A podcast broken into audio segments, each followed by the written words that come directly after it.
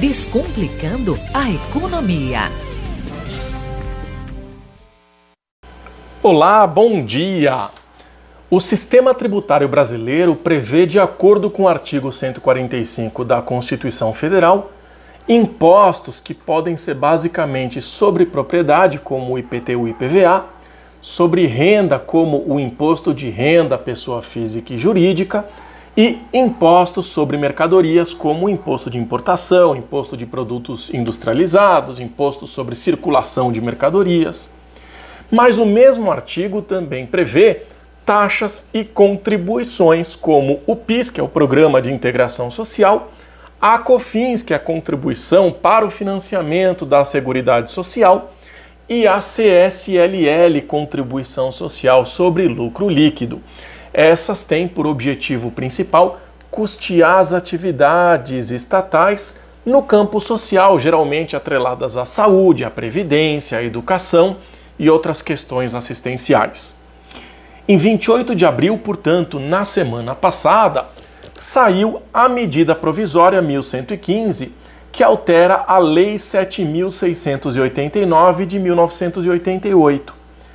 A MP alterou de agosto até o final de 2022, portanto é válida somente para esse ano, o artigo 3 que trata da alíquota da CSLL as empresas de seguros privados e de capitalização pagavam 15%, essa alíquota subiu para 20% até 2021, depois voltou para 15% no início do ano.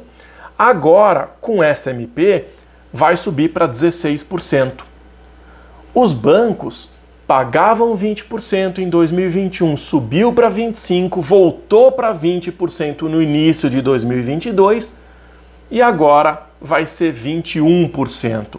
As demais pessoas jurídicas continuam pagando 9%.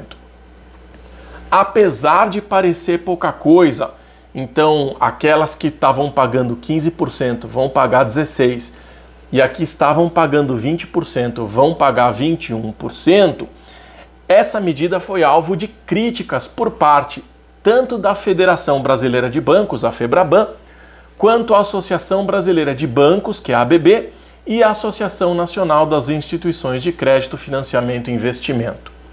De acordo com essas entidades, o crédito deve encarecer e isso deve impactar na inflação.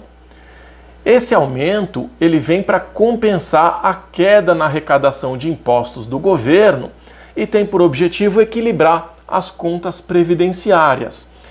Mas a dúvida que fica é: por que somente o setor financeiro é que vai receber esse aumento? Parece justo que a responsabilidade recaia somente sobre um único setor?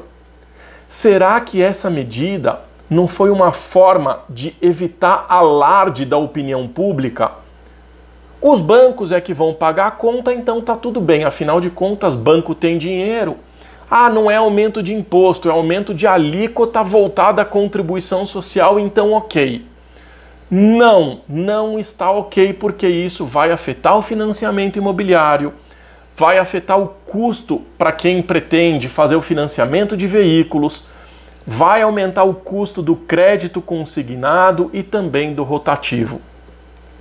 As empresas vão pagar mais caro para tomar crédito no mercado e, obviamente, isso vai repercutir no preço final dos produtos. Quem vai pagar a conta no final das contas é a população. E sempre a população mais pobre é aquela que sofre. A situação econômica já não está lá grandes coisas porque a gente ainda está saindo da pandemia, a gente não conseguiu nem se recuperar. Não bastam os aumentos de energia, de combustível, de matéria-prima, dos alimentos, dos salários.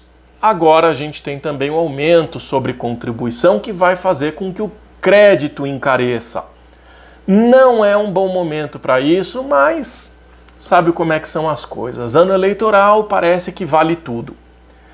Para você que vai precisar tomar dinheiro emprestado no banco, se prepare, porque o crédito sem garantia e os microcréditos vão ficar mais caros a partir de agosto.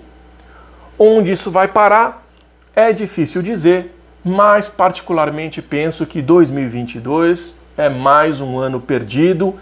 É preciso se segurar, esperar por dias melhores e isso a partir de 2023, sabe-se lá com que governo. Desejo uma ótima semana e até o próximo quadro.